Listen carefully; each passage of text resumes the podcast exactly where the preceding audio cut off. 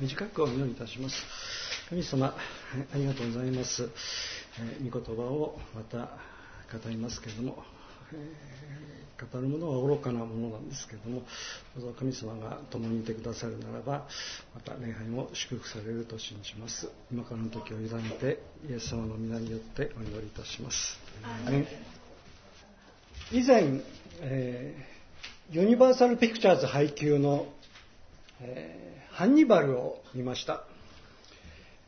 主人公のレクターやレクターは絵画や音楽に造形が深く人角の紳士に見えるがその実、あ、精神異常者でいきなり人にかじりつき鼻や耳を奪って食べてしまうレクターに襲われ不随な体にされた大富豪メイスンも異常者で復讐と称しレクターを生け取りレクターの生け捕りを画策し二日がかりで刻んで食っちまおうという算段。いや土曜の夜こんなもの面白がってて俺いいのかな。もう残酷無比。病んだ時代を反映するエンターテインメントだと。ある日ヨハネが天の一角を仰ぎ見ていると門が開かれラッパが響き声が聞こえた。ここに上がってこい。この後に起きることをあなたに示そう。天の玉座に神が座っていた。神は光であった。ブルーサファイアのように赤メロンのように輝きエメラルドの虹がかかっていた。玉座の右側に巻物手紙があり7つの封印で閉じられていた。封印が開かれると、赤い馬が現れ、乗っている者には、地上の平和を奪って殺し合いをさせる力が与えられた。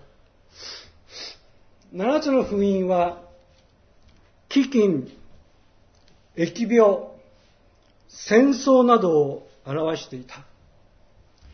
病んだ時代のサインであり、象徴である。七つ目の封印が開かれると、七つのラッパが現れ、ラッパが鳴るたびに、地上の三分の一が焼け、海の三分の一が血で染まっていた。第6のラッパの後には、3分の1の人間が死に絶えてしまった。3分の1という数字は、3分の2は、災いから守ろうとの神の意志を表していた。しかし残った人間どもは、一向に悔い改めようとはしなかった。子羊イエスの声が天から聞こえる。不正を行う者には、不正を行わせ、汚れる者は、汚れるままにしておけ。正しい者には、正しいことを行わせ、聖なる者には聖なるものとならせよ。見よ、私はすぐに来る。そして、聖書の最後の言葉は、アーメン、主イエスよ来てください。主の恵みがすべてのものと共にあるように。ヨハネの目視録、病んだ時代を反映する書簡だ。目視録は大きな渦に似ている。一体にさざ波が立ち、そのさざ波が大きくまとまって円を描き、外渦となり、ぐるぐる回りながら次第に輪を小さくして修練し、大きな破滅を目指していく。24人の長老も、4つの生きの生き物も、さざ波の一つ。このさざ波が大きくなると、手紙の封印が開き、ラッパが鳴り、七つの災いの鉢から、観難が次々と溢れ出す。さざ波は円を描き、外渦となり、次第に輪を小さくしながら、歴史の結末に至る。目視録は、七つの教会宛ての手紙である。七つの教会の中には、現代の今の教会の姿とされるラオデキラオデキア教会も含まれている。目視録、レジュメにありますけれども、私はラオデキア教会に書き遅れ、私はあなたの行いを知っている。あなたは生ぬるく、熱くも冷たくもない。あなたは自分が惨めで、哀れで、盲目であることを知らない。現代教会の筆足した状況、落ちぶれた姿を描いて見事である。エペソ、スミルナ、ペルガモ、テアテア、サルデス、ピラデルフィア、ラオデキア。ラオデラオデキア教会は黒色を帯びることの多い教会の中でも、際立ってどす黒い。神学者らがラオデキラオデキア教会を現代教会だろうと解釈したのは、その自覚があったからだろう。まあ、手紙と称し、こんな巻物は受け取りたくはないと。そして手紙を開封すれば、ラッパが鳴り、災いの鉢から様々な観難が溢れ出してくる。教会がこんな手紙をもらったのである。病状悪化で死を覚悟した漱石が後人を執筆した。サダという女に縁談があった。相手は佐野という男である。佐野を知る長野は手紙を書く。佐野なら間違いないでしょう。承諾したらいいじゃありませんかと書いた。手紙を封印して私は考えた。この手紙一つで長田さんの運命が永遠に決まるのかと思うと申し訳ないような甚だ無責任なような気がしてならなかったと。まあ、入念に綴られているが、ストーリーの本質本筋とは深く関わる事情ではなく、これは容易には察することのできない運命の機微について作者作者漱石のプレゼンテーションのようなもの人生には手紙一本で何もかもが決まってしまうような時もあるんだと。そしてこれこそが黙示録の隠れたメッセージと見るべきなのかもしれない。3章14節ラオデキア教会に書き遅れ。80年ほど前、私たちは戦争に敗れた。原爆で街が荒野になる悪夢のような光景を目にした。そして今私たちは一見素晴らしい時代に生きている。もうベンツもフェラーリも街中に珍しくはない。もうなんか女子高生までがルイ・ヴィトンを持ってたり、プラダの製品を持っている。もう今の日本はこれより他に自慢するものなんか何もない。ああ、これからも、この国はさらに豊かになって発展していくだろうと。強がって生きている愚民に対し、澄ました顔で、いや、滅びるよ、と。口を開こうではないか。キリスト者には救いの言葉と同時に滅びの言葉も委ねられている病んだ時代に滅びの検証というものも鳴らさなければならない。狭い門から入りなさい。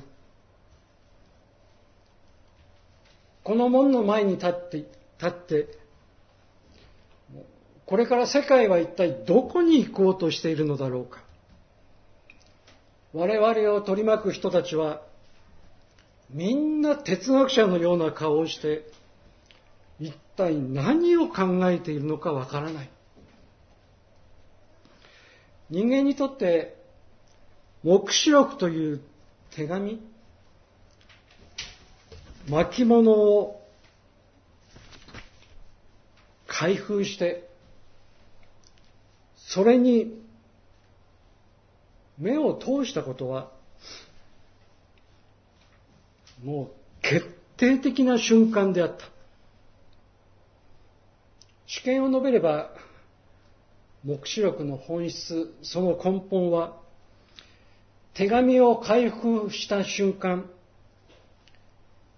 生き方を変えようと思うかどうかだ。あなたは自分が惨めで、哀れで、盲目であることを知らない。この手紙は終わりの時代の教会がいかなるものか、わかりやすく明確に伝えているところに舌を巻く。世間には存在するのである。こんな教会が。ゆっくり考えれば、惨めさや哀れさを示され、生き方を全く変えられない者らが、もうまともなわけがない。一時はハレルヤを連呼しても、相手に隙があればすぐにつけ入る。主イエス、あのお方は甘いお方ではない。見る者はちゃんと見ておられる。弱い立場にも邪悪な人間はいるぞその不気味さをきっかり描いて、教会へ手紙を送りつけてきたところに、何かこう凄さのようなものを感じる。この手紙を読んで、まあ、聖書学者たちがなぜ現代の教会への手紙と思ったのか、その経緯は私にはまあよくわからない。一般論として言えば、病んだ時代の中で、教会も病んでいることになり、もう何もかもが悪すぎる。戦争があったり、病気があったり、時代が病んでるのは一向に構わないけれど、狭い門から入りなさいよ、掲げる教会も病んでるとなると、救いの言葉も、滅びの言葉も、色あせてしまう。広い門の直感力は、人間の心と行動がどういうものかをよく知っている。もうベンツにランボルギーニ、シャネルシャネルにルイ・ヴィトン。もう今の日本はこれより他に自慢するものは何にもないのではないか。この国は、いや、さらに豊かになって発展するんですよ。いや、滅びちゃうよ。お前らの世界は。教会への審判だって始まるし、これじゃあ、俺たちはもうやりきれないし、一族、とっても辛い手紙である。それにしても、ここまで各会があったんだろうか。どんな残酷なことでも書かなければならないことならあのお方は書く。でもいやもうここまで書かれてしまっては弱い人間に属するものとしてもうカタルシスがない。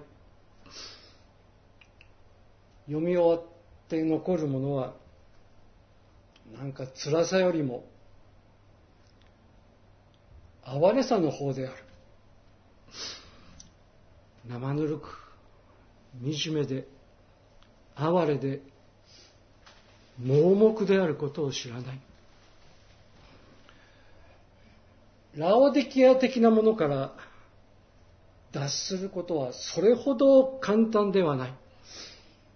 自分の習慣や物の考え方にも球体以前たるものがいくらでも残っているのだから生き方の根源的な変更は極端に難しい。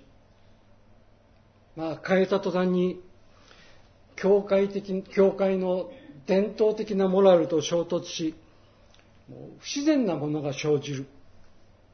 不自然を長く続けていると、どこかに檻のようなものが溜まってきてしまう。黙示録がきつい手紙を送りつけてきて描きたかったのは、教会の中に沈むこの檻のようなムードだったのかもしれない。ラオデキア教会に書き遅れ、私はあなたの行いを知っている。送りつけられてきた手紙を読んで、これは辛い手紙だなぁと、私は思ってしまう。あなたは自分は飛んでいる。豊かになった。乏しいものは何もないと言っている。金持ちだけが良い思いをする資本主義制度、最も人間老いてくると、金だけが頼りになってくる。ケチで、臨食で、貯蓄に熱心になる。預金通帳これより楽しい神聖な読み物は他にない。誰よりも金を持っていることだけしか誇るものは何もない。これこそが病んだ時代を反映するもうエンターテイメントだ。悲劇であり思わず笑ってしまう喜劇の要素もある。コロナ対応特別貸付。ゼロゼロ融資が1兆円。回収不能だという。もう政府の財政チェックが甘く。初めからもう踏み倒そうとする輩もいただろうと。信玄めいた言葉に虚偽偽りはふぐ汁である。その場限りでたたりがなければこれほどうまいものはない。しかし当たったが最後苦しい血を吐かねばならないだろう。私は過去を捨てようとするのに過去が私に近づいてくる。黙示録の手紙の前ではとっても偽り通せるものではないとどうしても感じてしまう。これがこの手紙のもしかすると正しい読み方かかも正しい読み方なのかもしれない。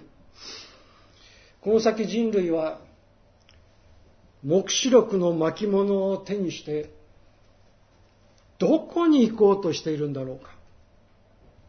誰も彼もが哲学者のような顔をして何を考えているのかわからない。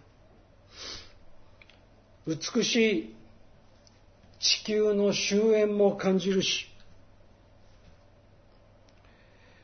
あのお方は見えにくいことを描いて完全するところがない。子羊イエスの声が聞こえる。不正を行う者には不正を行わせておけ。正しい者には正しいことを行わせ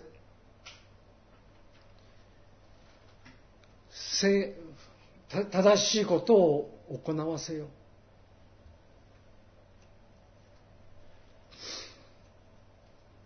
一人の一生には百の世界がある。ある時は闇の世界に入りある時は精霊の風に心が動く。またある時は流血の世界に生臭き血を浴びる。善か悪か。愛か欲か。自分の世界が二つに割れた二つに割れる。割れた世界が動くと苦しい矛盾が起こる黙示録はこの矛盾を得意に描く。ラオデキア教会への手紙を受け取ったことで、運命的なよしみが始まった。始まったからには結論らしきものもあるに違いない。メッセージはもう終わらなければならないならないのに、結末に近づいてこない。病んだ時代を反映するものではあるが、解決はもう私の言葉にはせず、聞く耳ある者の倫理信仰に託し、期待をしたい。それぞれがこの手紙を読み、あのお方の返信をしたため、それを祈りという形で同感するのはどうだろうか。何たって私はあなたの行いを知っているとの手紙である。手紙を封印して私は考えた。この手紙一つで長田さんの運命が永遠に決まるのかと思うと申し訳がないような気がしてならなかった手紙一本受け取ることで何もかもが決まってしまうことがある。目書3章14節。ラオデキア教会へ書き送れ。こうしてヨハネの幻は消えヨハネ自身が自分が見た幻についてそれが神の目視であることを確信する。そして新約聖書最後の言葉はアーメン主イエスよ来てください。主イエスの恵みがすべてのものと共にあるようにと。我々の旅はまだ続いていると。一言お祈りいたします。神様ありがとうございます。